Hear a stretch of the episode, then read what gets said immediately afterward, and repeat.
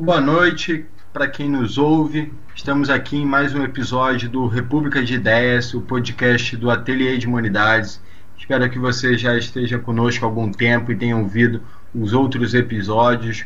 Mas caso seja o primeiro episódio que você ouve aqui do podcast República de Ideias, espero que seja um episódio que leve a você a procurar os demais episódios, ler o que a gente está publicando lá no site do Ateliê de Imunidades, ver os eventos que o Ateliê está produzindo, enfim, acompanhe a gente nessa caminhada rumo ao conhecimento e à sabedoria. E eu estou aqui com o André novamente para falar sobre o livro Uma Democracia Inacabada, dois pontos, Quadros e Bordas da Soberania do Povo, com Pierre Rosanvallon. André, tá tudo bem com você? Tudo bem, beleza. Vamos falar sobre o livro que a gente acabou de publicar pela de Editorial. Isso. E no episódio de hoje a gente vai falar sobre o capítulo chamado A Prova dos Populismos, certo? Isso. Exato. Vamos lá. Então dá um panorama geral aí de qual é o objetivo do capítulo, o que você pretendeu levar ao, ao leitor, André? Olha, a gente está abordando esse capítulo um tema mais atual impossível, né? Tanto que o capítulo começa logo com a primeira linha dizendo que o espectro dos populismos assombra o mundo. A gente está muito acostumado com o conceito de populismo no contexto latino-americano, brasileiro, como sendo um populismo apenas de esquerda. Né? A esquerda latino-americana é muito associada ao populismo. Por outro lado, no mundo, sobretudo no mundo europeu, mas não só nele, pega os Estados Unidos e outros países, você tem um fenômeno que podemos chamar de populismo de direita.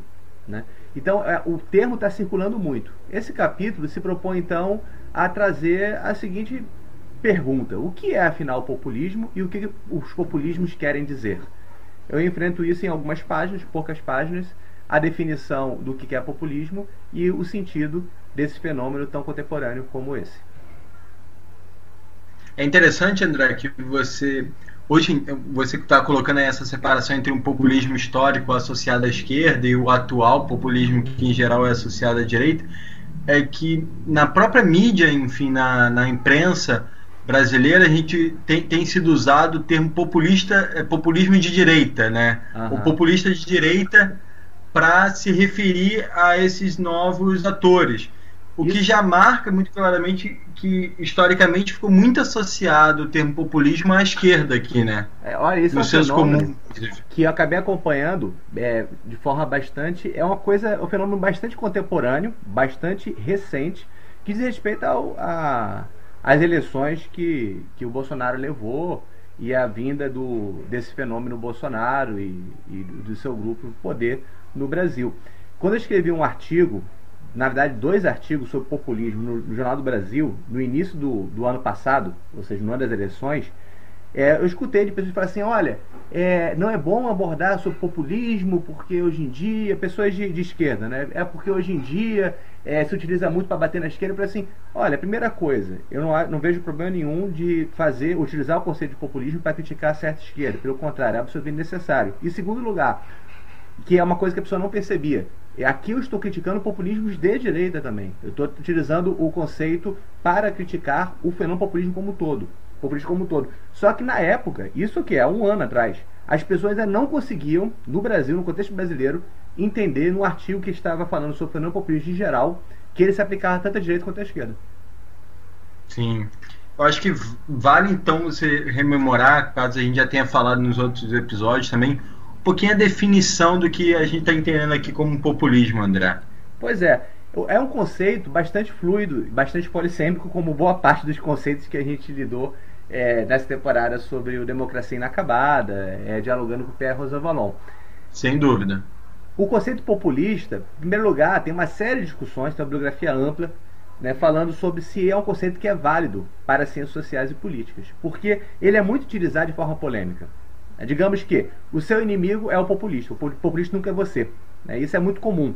Né? Então você vai utilizar populismo para dizer esse você é populista. Por quê? Porque você está fazendo uma promessa ao povo que é demagógica, ou que é irresponsável, ou que é uma fantasia, uma ficção. Então, é, o conceito de populismo ele, alguns dizem, é apenas uma categoria polêmica, é apenas uma forma de brigar na mídia, né, entre grupos políticos, ou até a forma da mídia classificar aqueles atores políticos que surgem que não estão alinhados com a concepção dos grupos midiáticos. Então, é uma categoria muito midiática. Mas, o que, que eu proponho nesse texto, dialogando com a obra do Rosal Ballon, é que, apesar desse uso polêmico do conceito populismo, ele tem uma pertinência analítica. E com isso, eu dialogo com o uso do populismo existente na história da América Latina, porque é uma categoria utilizada pela bibliografia latino-americana, e também dialogando com a bibliografia mais contemporânea sobre populismo. No caso da América Latina, quando se fala em populismo, o que, que isso quer dizer?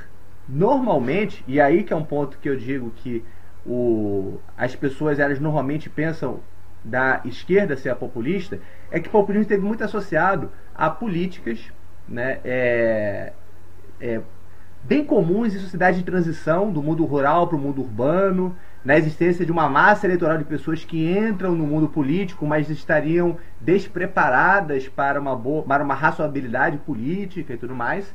E o populismo entraria como é, uma forma de política específica em sociedades em modernização e que surgem líderes que vão então prometer a essas populações, esses seguidores, né, solução para questões sociais, resposta para os problemas políticos, eram tidos como simplistas ou então eram tidos como é, fadados a serem fracassados.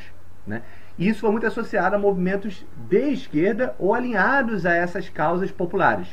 No caso brasileiro, populismo foi utilizado para categorizar, é, historicamente, governos como Vargas, ou governos como da Perón, do, da, da, é, o peronismo na Argentina é classificado normalmente como populista, né? Sim. E o ponto principal nessa discussão normalmente é aquele que vende fantasias ou aquele que é irresponsável, porque diz poder fazer aquilo que não consegue fazer, levando grandes massas para seguirem, né? É, no, na, no, no, no Economic Case, isso normalmente é uma crítica a certos tipos de política econômica. Políticas que é, teriam ciclos de expansão, expansão fiscal, custo estatal, crescimento econômico, que logo logo entrariam em crises de estagnação, de inflação e de aumento de desemprego. Ou seja, populista seria aquele que, não reconhecendo a realidade, acabaria implementando políticas, muitas delas econômicas, que acabariam no fracasso e iriam ter custos sociais. Né? Esse é o uso clássico na América Latina. Sim. Só que mais contemporaneamente, você tem uma discussão sobre populismo que sai desse contexto latino-americano né, e vai para uma, uma discussão mais ampla. Né? Tem até teóricos do populismo de esquerda que pegam essa categoria de uma forma positiva, como se, no contexto de ascensão do liberalismo, de uma concepção de democracia liberal baseada em procedimentos e também numa tecnocracia, às vezes uma coisa e outra juntas, às vezes separadamente. Né? É, falando às vezes separadamente porque é, esses teóricos do populismo também criticam, por exemplo, um Habermas, né, que vê uma concepção de democracia como consenso, como sendo uma, uma concepção de democracia liberal, no sentido negativo do termo. Teóricos do populismo como Chantal Mouffe, Ernest Laclau, eles acabam dizendo essa concepção de democracia liberal seja de direita, tecnocrática, seja habermasiana, ela iria dissolver o político. Porque o político é feito pela oposição, pelo dissenso, pela oposição entre o amigo e o inimigo. Né? Eles pegam um Carl Schmitt e trazem para o contexto contemporâneo para dizer isso. E com essa visão é, de populismo, eles diriam que a democracia, por natureza, ela tem a característica populista e haveria de se escolher entre o populismo de direita e um populismo de esquerda. Né? E esse tipo de teoria acabou dando respaldo a movimentos como, por exemplo, o chavismo na Venezuela. Né? Não quer dizer que há um alinhamento direto, mas há uma abertura para esse tipo de divisão de esquerda.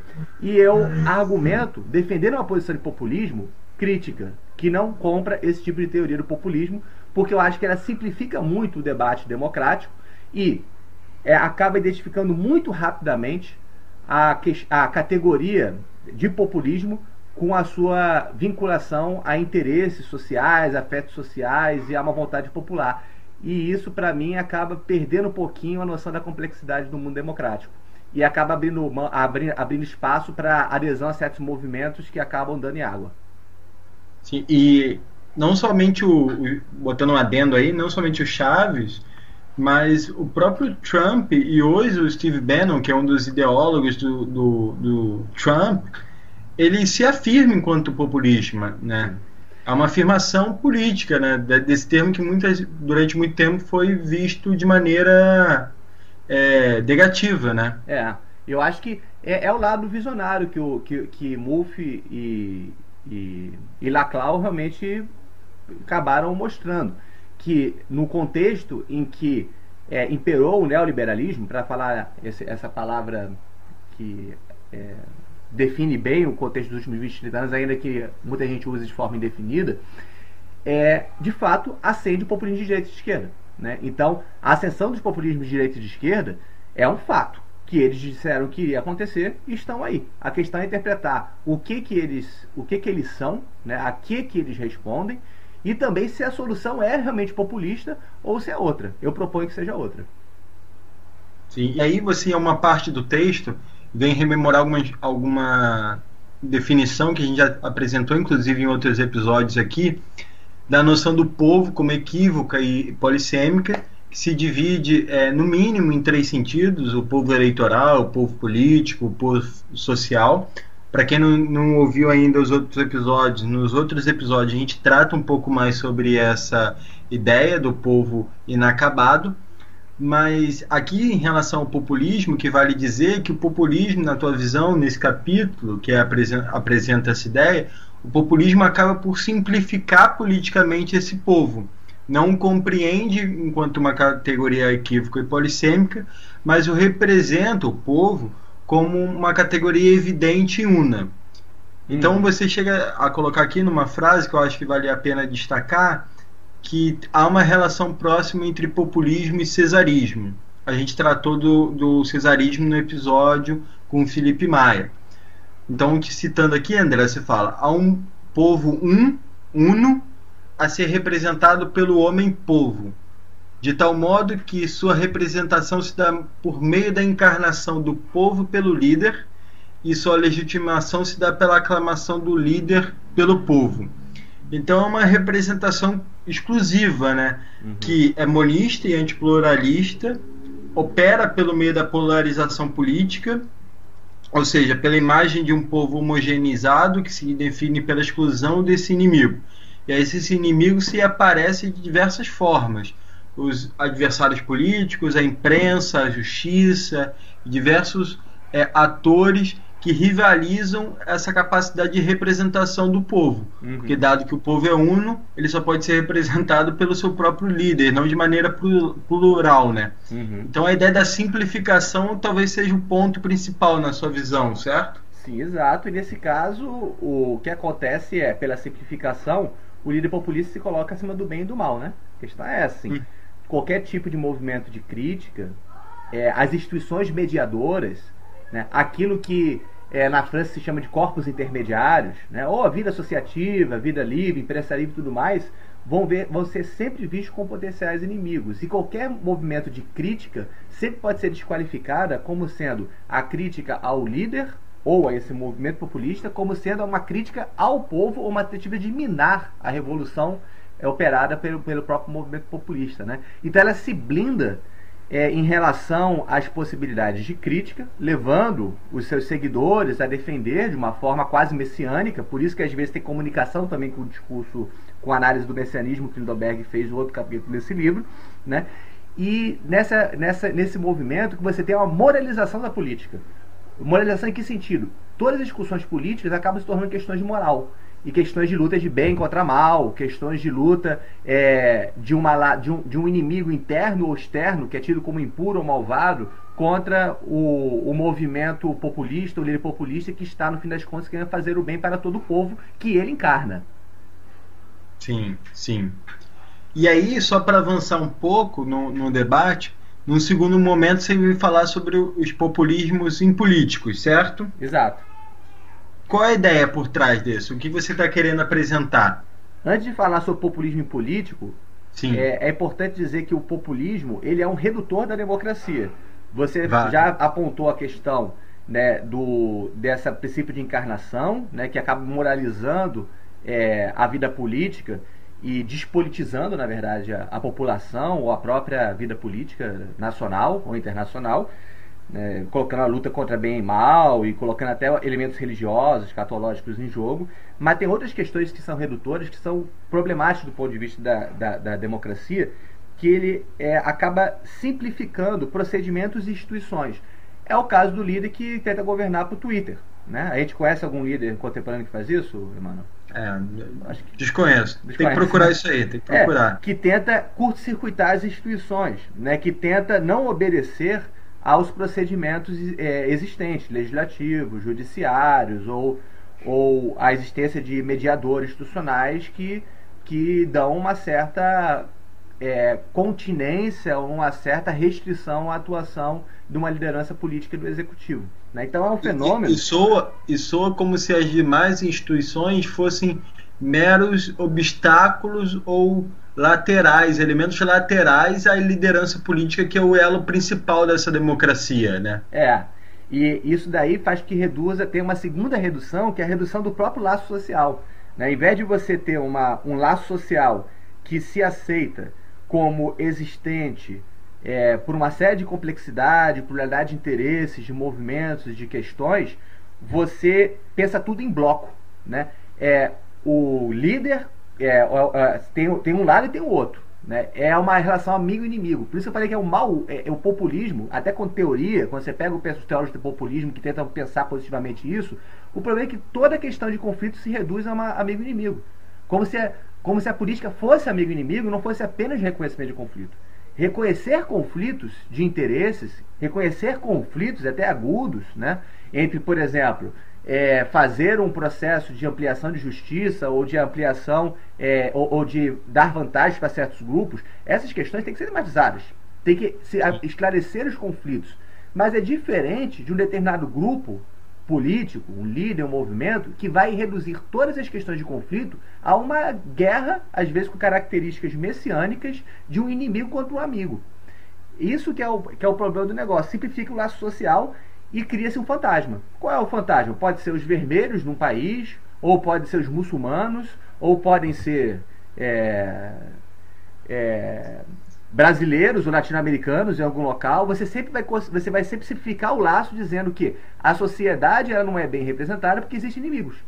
Inimigos Sim. internos e externos que se conseguissem ser controlados, dominados e tudo mais, o povo iria então estar em uma situação boa. Né? Então, é nessa simplificação, a gente sabe que o caminho acaba sendo o, o, o pior possível, porque você abre caminho para começar a minar as instituições. Né? se você tem espaço para começar a controlar Congresso, a, a botar líderes, é, botar seus representantes numa Suprema Corte, o que você vai fazer? Vai começar a minar a democracia por dentro.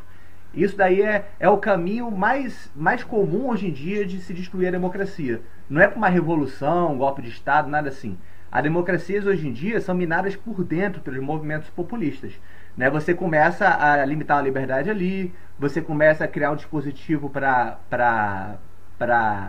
é, diminuir a liberdade de imprensa, outro dispositivo ali para fazer uma chantagem contra determinado, determinados atores dependendo do Estado, magistrados ou até intelectuais, né? faz uma faz uma determinada lei que diz que intelectual não pode doutrinar, e aí começa a criar uma certa certos mecanismos de coerção, aí você começa a. você faz uma reforma no, no, no, no, Suprema Corte, dizendo que para melhor representar não vão ser mais 11, vão ser agora 21, e aí bota 10 que coloniza a Suprema Sim. Corte. Então você, em nome da democracia, vai minando o negócio.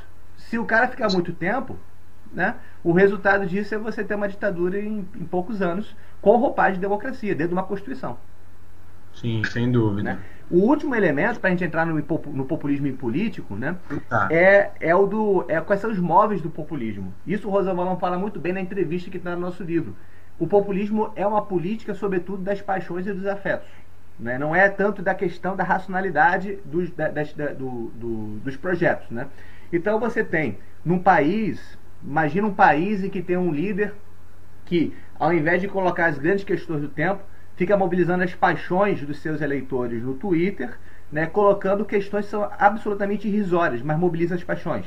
Questões é, de moral religiosa ou questões relacionadas até a questões problemas menores, como, sei lá, é, questões mais vinculadas a interesses particulares muito específicos, como não ter multa é, de trânsito, começa a apelar a uma política que mobiliza paixões, que toca afetos bem, bem particulares e tudo mais, e tira de foco as questões mais razoáveis, as questões que passam, por exemplo, por política pública.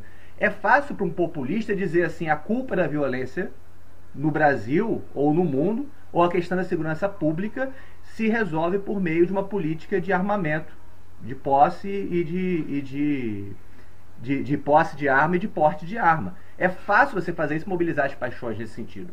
É fácil você falar sobre segurança pública dizendo que o problema é porque não se, não, não, não se é, é duro o suficiente com marginais. Mas em termos de racionalidade de uma política pública, e você, Emanuel, pode falar isso como ninguém, porque você é um burocrata no bom sentido do termo, né, é um cara que conhece política pública. Política pública é estudo razão, racionalidade, estatística, é, experimentação, acúmulo de, de conhecimento histórico. Não dá para se resolver as coisas em Twitter é, fazendo, que, apelando a soluções simplistas e a paixões das pessoas. Sim. Então, eu acho que essa, eu acho que essa primeira parte está tá clara e tem mais relação com o que já vinha sendo discutido nos outros episódios, né? É. Acho que agora a gente já pode pular, uma segunda parte do capítulo que fala sobre essas outras formas de populismo. Isso. Que é o que, que, eu chamo de populismo impolítico, né? A partir do Rosan Valon. E o que seria esse populismo impolítico? uma coisa que há em comum com o fenômeno populista em geral é que mobiliza afetos negativos, né? mobiliza é, afetos tristes. Mas qual é a diferença básica entre eles? Quando você fala do populismo político, ele tem muito a ver com é, um lado da democracia contemporânea. Democracia não é só manifestação de uma vontade afirmativa. Tipo assim, eu vou votar. Quando você vota, normalmente a própria ideia de voto traz uma. Eu estou dando confiança a alguém. Eu estou é, dando confiança a ponto de de repente ser devoto dessa pessoa. Mas tá, tá dando é, confiança. A ideia do voto é por aí, né? Hã? A, a, própria ideia de voto, voto de confiança. Aí, né? Só que a democracia também funciona por desconfiança. Isso é natural dela, né? Toda representação pode se degradar. Toda, é, existe uma entropia própria do sistema representativo. A gente chegou a, a conversar sobre isso em outros momentos.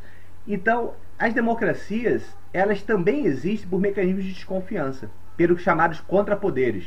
Né? Valon tem um livro chamado Contra a Democracia, que é, que é um livro que analisa essa história da, da democracia pelo contra. Ou seja, a forma, os dispositivos, as, os mecanismos, os movimentos que fazem com que a vontade do povo, a vontade do soberano, soberano tanto do ponto de vista do coletivo quanto do individual, se faz pela negativa.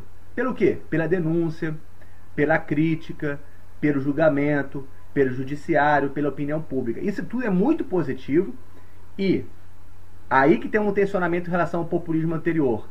Esse tipo de populismo, esse tipo de contra-democracia, ela é fundamental para que se possa limitar aquele líder que, se, que quer ser a encarnação da vontade popular, que quer ser tudo e tudo mais. Né? A contra-democracia é fundamental para limitar movimentos de destruição da democracia por dentro, por parte do executivo, por parte do parlamento e tudo mais. Só que, e aí o Rosan Valon traz o conceito de populismo numa outra roupagem, é, ela pode se exacerbar e se tornar uma forma de minar as instituições pela via do judiciário da opinião pública. Né? Aí, mais uma vez, é uma forma de moralizar a política.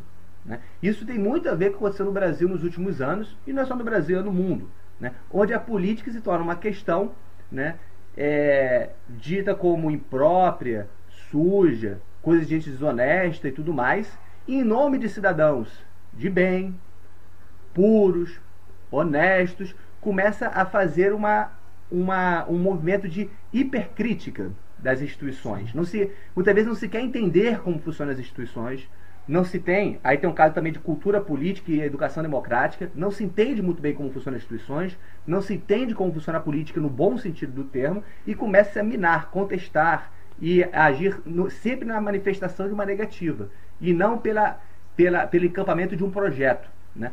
É uma tendência da democracia contemporânea que diz respeito a várias transformações que a gente já falou no, no, no nosso, na nossa separada outras vezes, né, em que a tendência era as pessoas cada vez mais agirem pelo veto e não pelo voto. Até o voto vira veto.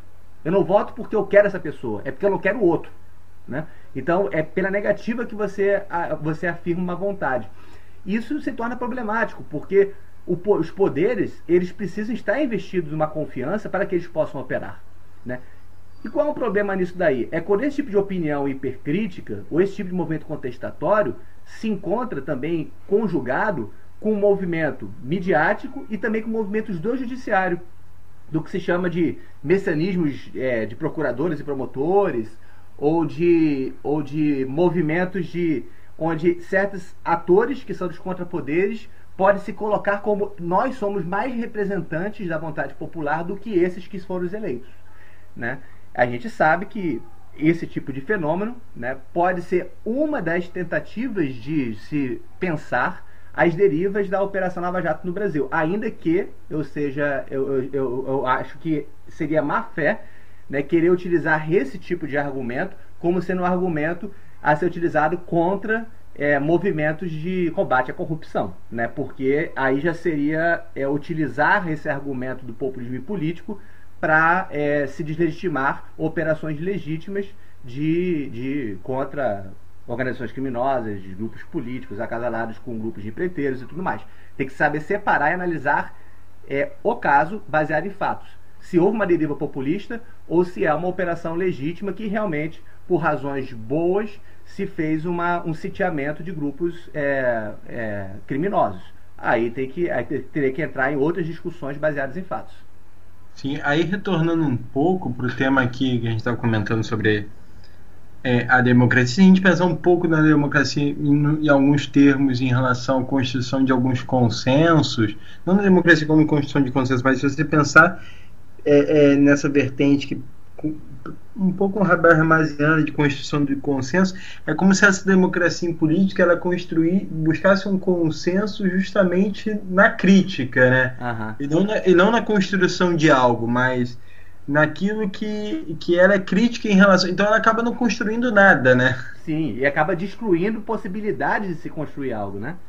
Então, Sim. assim, é muito comum, é muito mais fácil você mobilizar pessoas para ir contra uma reforma ou ir contra uma determinada medida política do que você mobilizar pessoas para construir uma política. Né? Então, Sim. os alunos têm a mobilizar exemplos sobre, sobre como é que essas coisas ocorrem. Até mesmo quando você tem uma reforma que pode ser é, é importante para uma população, para um determinado grupo político, é, municipais, estaduais, é muito fácil você botar é, pessoas na rua contestando a partir de abstrações, a partir uhum é, é, muito fácil isso, né? Porque também existem estudos sobre a psicologia de movimento. Você sabe que é mais fácil você mobilizar a gente pelo não e por definição de inimigos, muitos deles fantasma, é, fantasmagóricos, do que você mobilizar as pessoas para sentar e fazer consensos em torno de problemas concretos. Sim, e, e, e você chega inclusive a colocar um, uma frase aqui que eu vou citar, que eu acho que tem relação com o que você estava comentando, que você fala, os movimentos populistas são mobilizados por afetos e sentimentos morais orientados pela percepção de uma realidade frustrante e frustrante e injusta. Uhum. Então eles dão uma resposta simplificadora e perversa. Quando postos em prática, eles reduzem a democracia, diminuindo a qualidade da vida democrática e, qualidade, e, e quase sempre piorando a, a questão social. Uhum. Mas é parte dessa percepção de uma realidade frustrante em relação ao qual a gente não consegue construir, né? Uhum. Aquela sensação de impotência diante de uma realidade que parece muito pesada sobre nós, né? É. E isso leva a um ponto que é importante, né? Para que também não se entre na crítica tecnocrática, ou o que, que os, o pessoal chama de demofóbica do populismo. O que, que, que os populismos querem dizer? É fácil você olhar e falar assim, ah, um bando de maluco que está que está querendo o impossível. É fácil fazer isso, né? E, os, e, e é fácil que grupos dominantes utilizem o argumento populista para desmerecer movimentos contestatórios legítimos, né? Então há sempre um tensionamento entre esse populismo político e o populismo de governo. E às vezes são duas coisas diferentes, às vezes podem se conjugar. Quando, por exemplo, o executivo vai querer fazer movimentos contestatórios e contra instituições que limitam seus interesses. Mas assim, além dessa discussão toda sobre populismo de governo, populismo de oposição, como é que eles se coadunam, como é que eles se diferenciam, o ponto principal é o que, que eles querem dizer? Eles são sintomas de quê? O que, que eles estão apelando?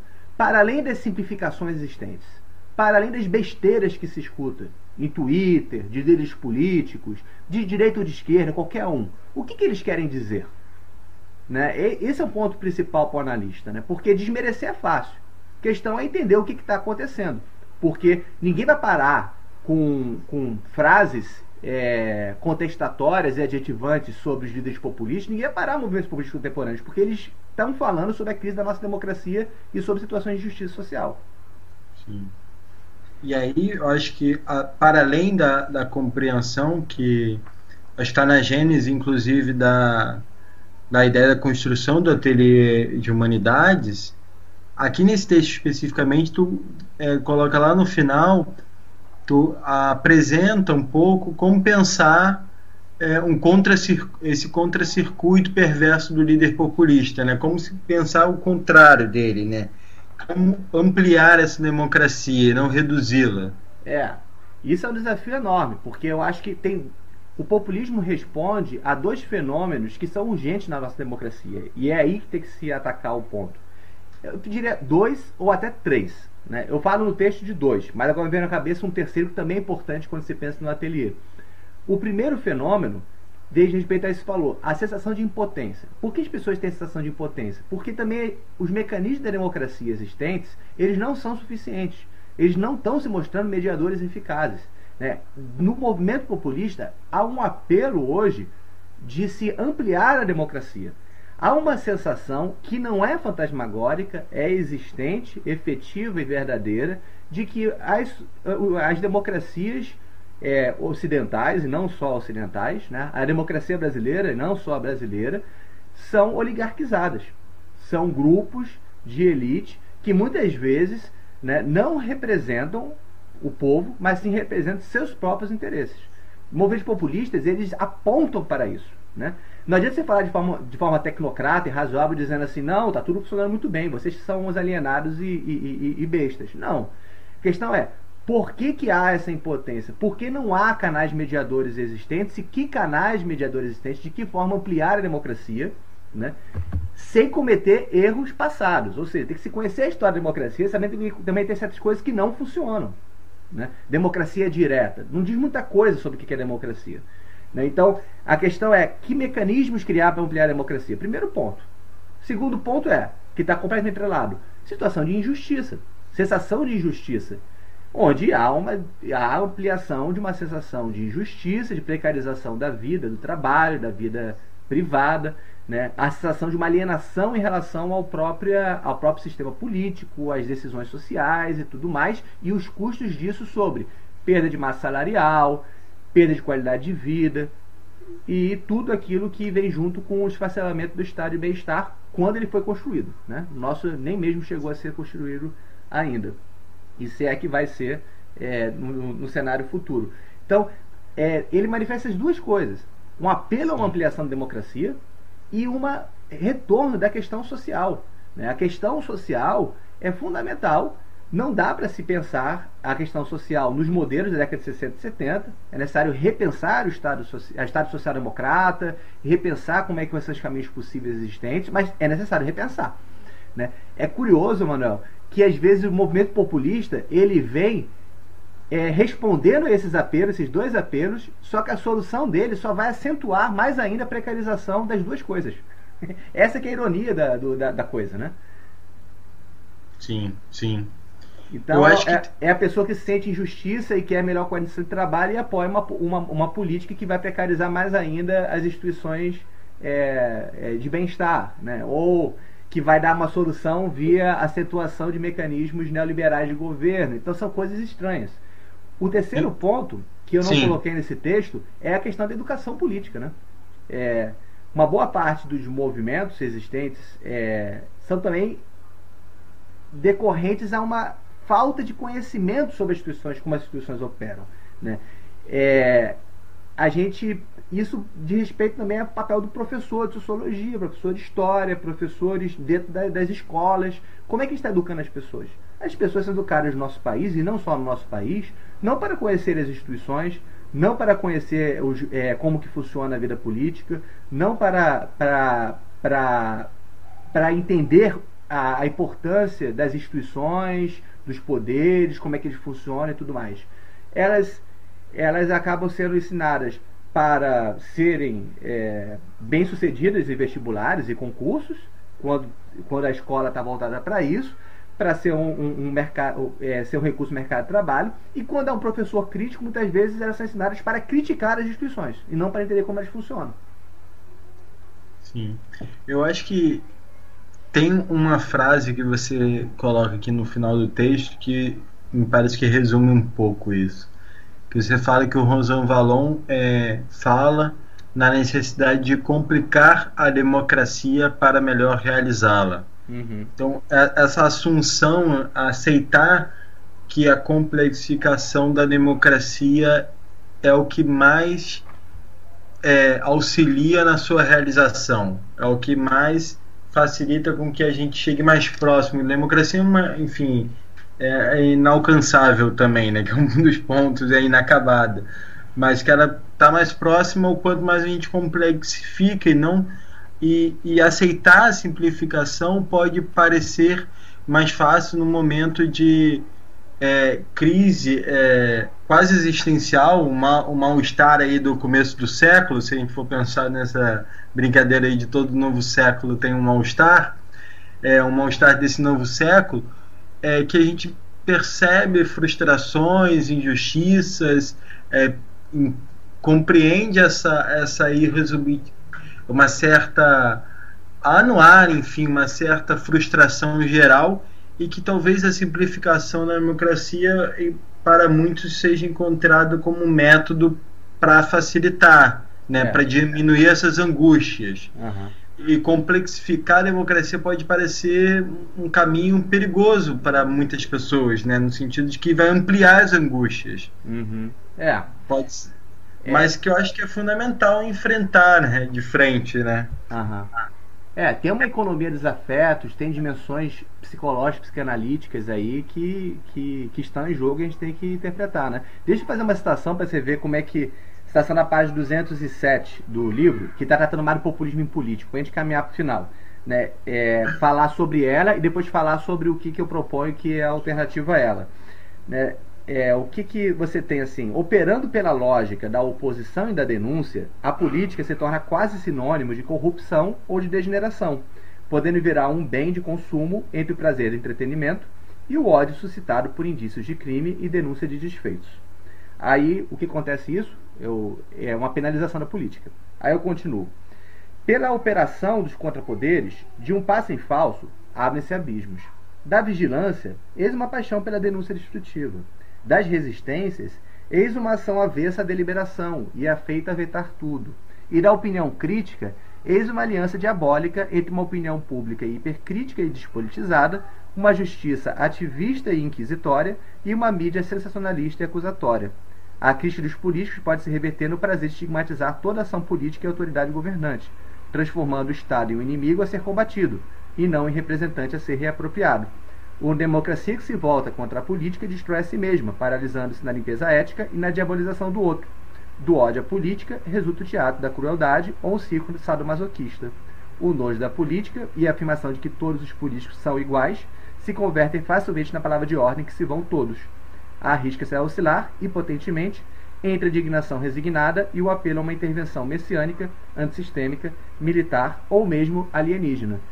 Isso eu escrevi no contexto é, de 2018, né? antes das eleições, esse e é o que que é, tava, eu estava escrevendo esse contexto das pessoas realmente querendo uma intervenção né, diante de uma sensação de que todo mundo tem que ir embora e tem que renovar tudo, limpar é, esse sistema completamente corrupto, sujo.